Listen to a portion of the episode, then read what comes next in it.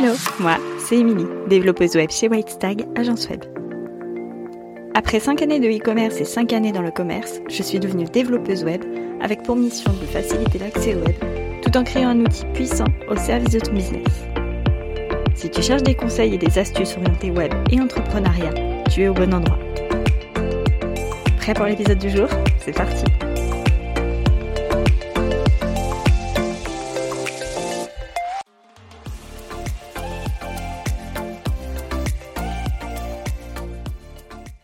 je suis super contente de te retrouver pour ce nouvel épisode de podcast. Un épisode dans lequel on va parler de trois pièges à éviter pour ton identité visuelle. Et pour ça, je reçois Vanessa.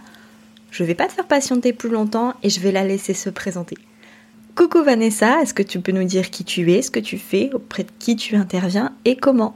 Coucou Émilie, moi c'est Vanessa, je suis graphiste freelance depuis 2019 maintenant et j'aide euh, essentiellement les femmes entrepreneurs euh, à euh, communiquer efficacement grâce à des supports de communication impactants et tout ça dans la simplicité et la bonne humeur.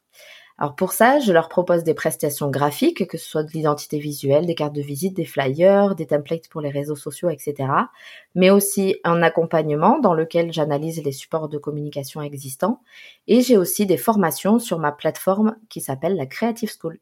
Ok, super. Donc aujourd'hui, Vanessa, tu interviens pour nous parler non pas de conseils, enfin si, y en aura, mais plutôt des pièges à éviter euh, lorsqu'il s'agit de son identité visuelle.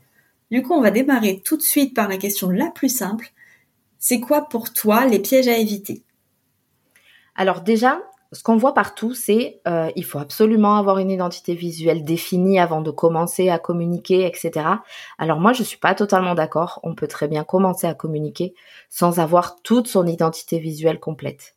Déjà, ça c'est un premier point. Ne vous freinez pas si vous n'avez pas d'identité visuelle euh, complètement définie et surtout si vous n'avez pas encore les moyens de faire appel à un graphiste. Ce n'est pas grave. Voilà. Ensuite, euh, un deuxième conseil, ça va être sur le choix de la typographie et euh, de la hiérarchie. Il va falloir faire attention à l'utilisation de, tous ces éléments, mais ça, on va en parler juste après. Et le troisième conseil euh, que j'aurai à vous donner, ça sera de bien faire attention à l'importance du vide dans un support de communication ou sur un site internet. Du coup, on va développer un petit peu sur, ces trois pièges. Euh, pourquoi, selon toi, avoir une identité visuelle complètement définie avant de créer son site, c'est pas forcément un frein, justement? Alors déjà, je voulais juste revenir sur le terme identité visuelle parce que il y a parfois des, des quiproquos à propos de ça. Alors déjà, une identité visuelle complète, on va dire, ça va, c'est pas seulement le logo. Donc bien sûr, il y a le logo, mais il y a aussi une palette de couleurs avec des couleurs principales et des couleurs secondaires. Il y a aussi les combinaisons de typographie. Et ce qu'on oublie souvent, ça va être les petites illustrations ou encore des petits pictogrammes. Par exemple, euh, on voit souvent sur les, euh, les stories à la une sur Instagram, tous ces petits pictogrammes, ils doivent être en accord avec tout ce qu'on a défini auparavant, déjà. Ensuite, euh, si on n'a pas le choix ou la possibilité de faire appel à un graphiste, on n'est pas vraiment obligé d'avoir tous les éléments d'une identité visuelle avant de communiquer on peut vraiment compléter son univers graphique au fur et à mesure de, son projet et de son avancement. Ce qui permet en fait de ne pas se bloquer. Par exemple, on, peut vraiment créer un site internet avant même d'avoir toute son identité visuelle euh, définie. Il n'y a aucun problème.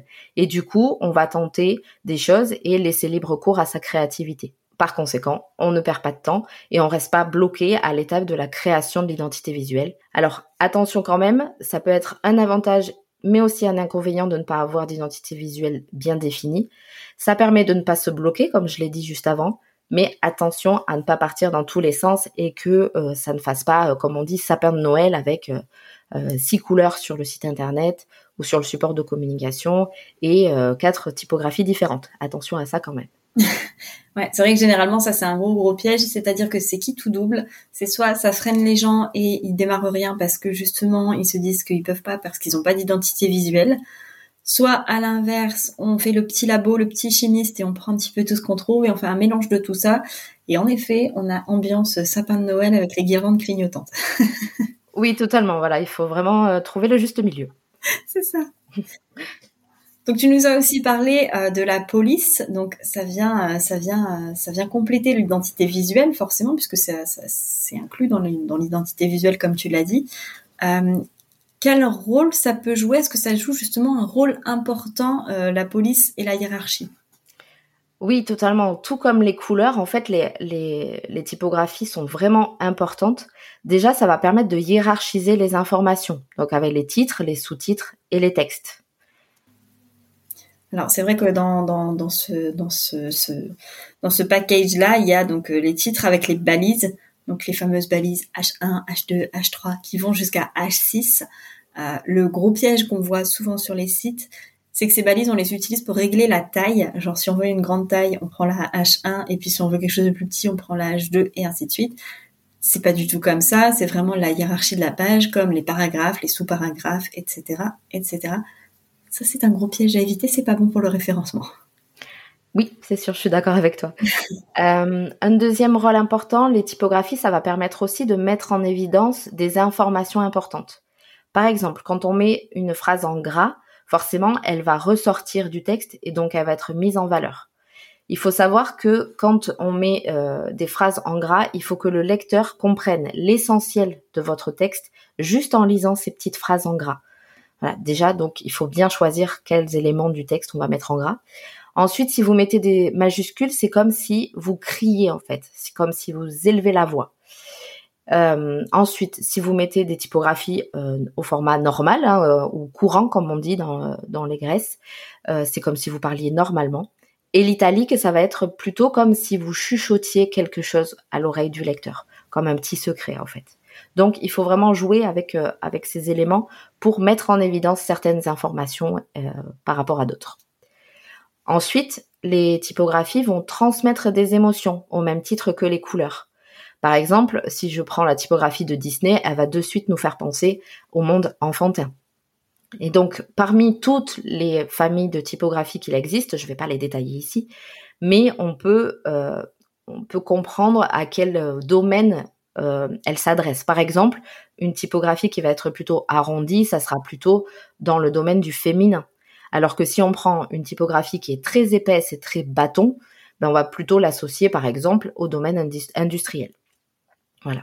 Alors attention, c'est vrai que idéalement, il vaut mieux avoir au moins deux typographies dans son identité visuelle, mais on n'est pas non plus obligé d'avoir cette combinaison au tout début de son activité on peut très bien avoir une seule typographie et jouer sur les tailles, les épaisseurs, etc.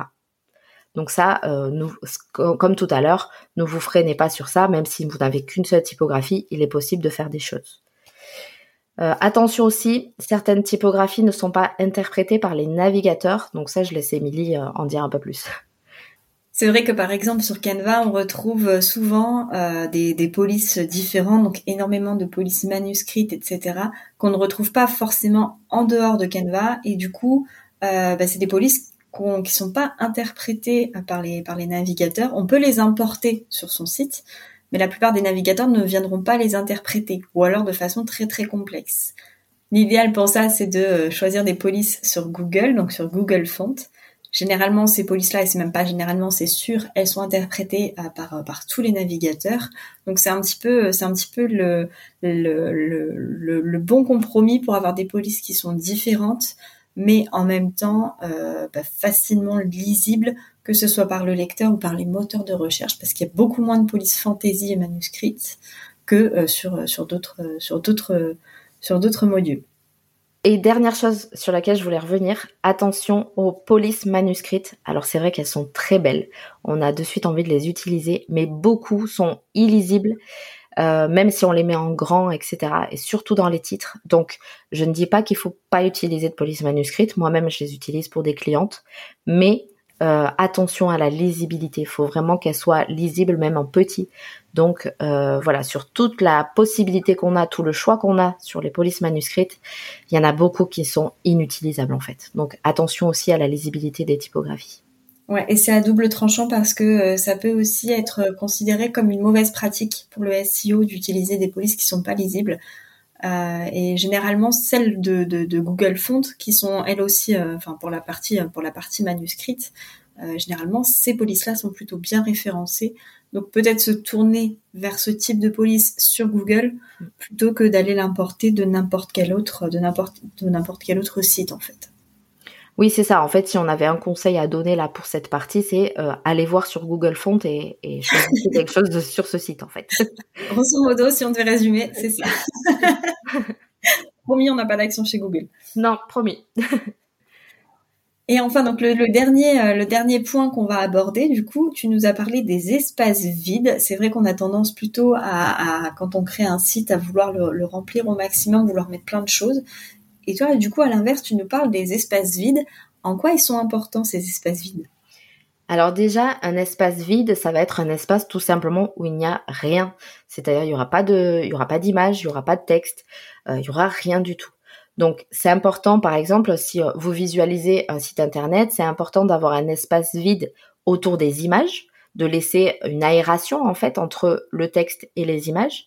Mais ça va être aussi important d'avoir des espaces vides entre par exemple votre titre et votre paragraphe pour bien laisser la place au titre. Voilà, il faut aussi euh, laisser euh, une marge euh, sur le titre, donc je viens de le dire, par rapport à la hiérarchie de l'information. Ça, j'en ai parlé juste, avant, dans la deuxième partie.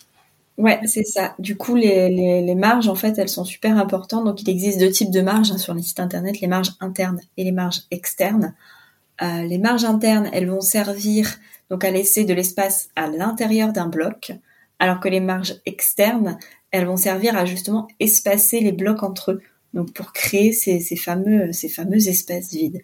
Euh, c'est très important de, les utiliser plutôt que d'avoir tout euh, collé ensemble. Euh, du coup, les espaces vides, ça va permettre au moins trois choses. Ça va permettre d'aérer un site internet et donc de mieux faire passer les messages. C'est-à-dire que le lecteur va vraiment pouvoir se concentrer sur ce qu'il lit et euh, de, vraiment comprendre la signification de ce qu'il euh, de ce qu'il est en train de lire. Ça lui permet aussi de se reposer avant de passer à l'information suivante, c'est-à-dire qu'il ne voit pas dans son champ de vision toutes les, euh, tous les caractères se poursuivre et du coup il va pouvoir reposer ses yeux et passer tranquillement à l'information suivante. Et enfin, ça permet aussi une harmonie visuelle avec un équilibre des blocs. Voilà, c'est mieux d'avoir des blocs équilibrés avec à peu près la même taille, on va dire, et le même nombre de, de paragraphes ou de caractères. Alors que si vous avez un bloc avec euh, six paragraphes et ensuite un autre avec un tout petit paragraphe, ça va être très déséquilibré et donc ça ne fera pas une jolie harmonie visuelle. Voilà. Euh, du coup, mon conseil, ça serait de d'aérer toutes les informations, que ce soit des images ou des textes, pour leur laisser la place. Et du coup, ça va permettre de retenir l'attention du lecteur et de lui donner envie de lire.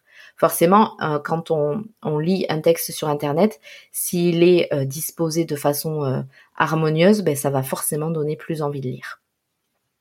Attention quand même au fond de couleur il faut vraiment avoir un contraste entre un contraste pardon entre le fond de couleur et la couleur du texte parce que des fois je vois par exemple du jaune sur du orange euh, forcément ça déjà ça pique les yeux hein, on ne va pas se le cacher. Et ça euh, c'est vraiment illisible. Et du coup si vous demandez à votre lecteur de forcer sur ses yeux et de prendre un peu plus de temps pour le lire vous êtes sûr que vous allez le faire fuir. Donc vraiment attention à ça aussi au contraste entre euh, les couleurs de fond et les couleurs du, du texte. Voilà et enfin, dernier petit conseil, euh, et ça Émilie en a parlé un petit peu, euh, ne pas coller les sections internes entre elles. Euh, vraiment, il faut, voilà, toujours le même conseil. S'il y avait vraiment un conseil, c'est laisser respirer les éléments, que ce soit du texte ou de l'image. Ouais, pour leur laisser prendre l'importance qu'on veut leur donner plutôt que de les noyer entre eux et, et de les desservir entre eux à l'inverse, quoi. C'est ça, parce que ça va desservir les éléments, mais ça va aussi faire fuir en fait le lecteur et c'est pas le but. Complètement. Avant de terminer, donc on va donner quelques petits conseils comme ça supplémentaires, un petit peu en vrac, mais toujours en lien avec l'identité visuelle. Qu'est-ce que tu pourrais nous donner comme conseil, Vanessa? Alors, si j'avais vraiment un conseil principal à vous donner déjà, c'est de tester, d'expérimenter. Que ce soit pour des couleurs, des combinaisons de typographie, il faut tester pour voir si ça fonctionne, comme beaucoup de choses d'ailleurs, et jouer avec les éléments. Et essayer différentes tailles, différentes épaisseurs, donc différentes graisses comme on appelle. Euh, essayer des combinaisons de couleurs, etc. Tant que vous n'allez pas essayer, vous saurez pas si ça peut marcher. En gros, amusez-vous. Par contre, laissez le temps entre le moment où vous créez votre combinaison de typographie, votre combinaison de couleurs, etc. Laissez-vous le temps entre le moment de création et le moment de la validation. En général, revenez-y euh, un ou deux jours après et euh, comme ça, vous aurez un œil neuf et ça sera beaucoup plus euh, parlant et beaucoup plus cohérent. Voilà. Moi, mon conseil, ce serait de prendre du recul et de la hauteur par rapport à sa page et à la page complète et pas juste par rapport au bloc. On a tendance à, quand on crée son site, à créer un bloc, à le regarder, à le peaufiner, etc., sans forcément prendre en compte ce qu'il y a autour. Donc l'idéal, c'est de regarder sa page complète et de voir si le bloc qu'on vient de réaliser correspond au reste de la page et s'il arrive à s'intégrer euh, dedans sans que ça soit choquant. Oui, complètement d'accord. Et si j'avais un dernier dernier conseil par rapport à ce que tu viens de dire, euh, c'est de varier les blocs avec différents éléments. C'est-à-dire que si vous mettez que des blocs de texte, au bout d'un moment, ça va être euh, lassant et euh, on va pas vouloir aller jusqu'au bout de la page, ce qui est complètement dommage. Donc vous pouvez varier avec des couleurs, que ce soit pour le fond ou pour les titres, etc. Vous pouvez rajouter des photos, vous pouvez rajouter des petites illustrations, etc. Donc euh, pareil, comme mon conseil de tout à l'heure, amusez-vous à varier les éléments pour que ce soit pour que ce soit harmonieux et que ce soit fun à lire. Ouais, des fonds de couleurs, des fonds de photos, des petits mouvements, des choses comme ça, ça peut permettre de dynamiser sans pour autant aller surcharger, euh, surcharger, euh, surcharger un site. Oui, totalement. Euh, comme tout à l'heure, comme on a dit, il faut trouver le juste milieu entre l'harmonie et le sapin de Noël, en fait. Merci Vanessa pour tous ces petits conseils. Où est-ce qu'on peut te retrouver? Comment tu peux, tu peux aider nos, nos auditeurs? Explique-nous un petit peu tout ça.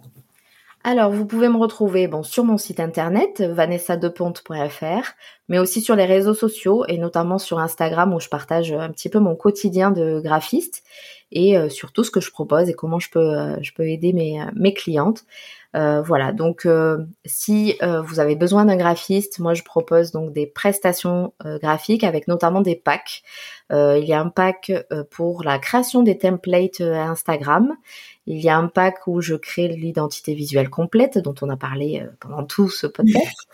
Et euh, j'ai un pack où je fais euh, la création de l'identité visuelle, mais aussi tous les supports de communication essentiels, en fait, avec carte de visite, template de réseaux sociaux, etc. Voilà. Donc tout ça, c'est à retrouver sur mon site internet. Et si vous souhaitez vous former tout seul dans votre coin, ce qui est très bien aussi, vous avez un lien sur mon site vers la Creative School, donc ma plateforme de formation. Et pour l'instant, il y a quatre formations euh, disponibles dessus. Donc il y en a une qui est pour optimiser son temps euh, grâce à Canva, donc je donne plein de petits conseils euh, pour utiliser Canva mais de manière efficace. Il y a aussi la, la, formation pour développer sa visibilité grâce à Pinterest parce que c'est souvent un outil qu'on dont on ne pense pas, voilà, auquel on ne pense pas et, et, qui est pourtant très très utile pour développer sa visibilité. Euh, ensuite, il y a une formation sur les bases du graphisme où j'apprends justement à utiliser la couleur, les typographies, etc. Et la dernière, c'est euh, sur euh, la création d'une identité visuelle. C'est 7 jours pour créer ton identité visuelle dans lequel je donne toutes les étapes que j'utilise moi-même pour créer une identité visuelle qui nous correspond. Voilà. De quoi du coup avoir une identité visuelle au top? C'est ça. En tout cas, j'ai donné toutes les clés que, que j'utilise moi au quotidien dans mon métier pour, euh, pour que la personne puisse se créer elle-même sa, son identité visuelle. Merci Vanessa. Merci Émilie. Et maintenant que tu connais ces trois pièges à éviter, t'as plus qu'à implémenter ou au moins à vérifier que t'es pas tombé dedans. Nous, on se retrouve dans 15 jours avec un nouvel épisode de podcast dans lequel je recevrai Sonia qui est photographe et avec laquelle on parlera des photos utiles à ta communication. Je t'en dis pas plus, c'est un épisode encore une fois très intéressant. Et tout ça, ça sera du coup l'année prochaine, puisque cet épisode sort le 6 janvier 2023. En attendant de te retrouver, je te souhaite, pour changer un petit peu, un joyeux Noël, une bonne année, et quand même une belle soirée, une belle nuit, une belle semaine, bref, comme à chaque fois, peu importe quand tu écoutes cet épisode, et je te dis à tout bientôt